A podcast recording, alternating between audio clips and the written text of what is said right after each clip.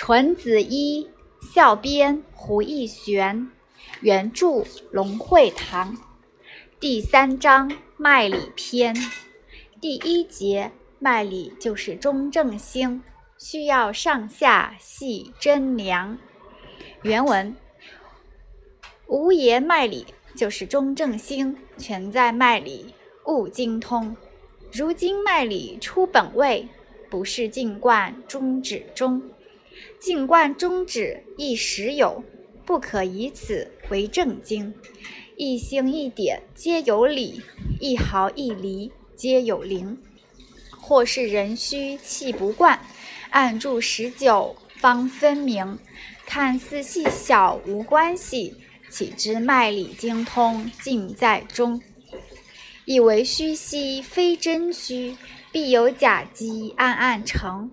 以为寒兮非真寒，必有假热暗暗盈。观圣人设意去求卦，吉凶悔令每从动摇生。无人诊脉亦如此，毫厘似乎见真情。至于中指节里上下飞，二寸头上暗暗增。清明以后霜降前，由于此处多见端。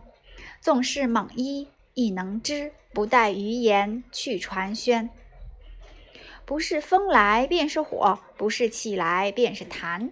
若服毫厘似乎便见病，不是老医不能动治玄。必于此中讨消息，方见脉理之真传。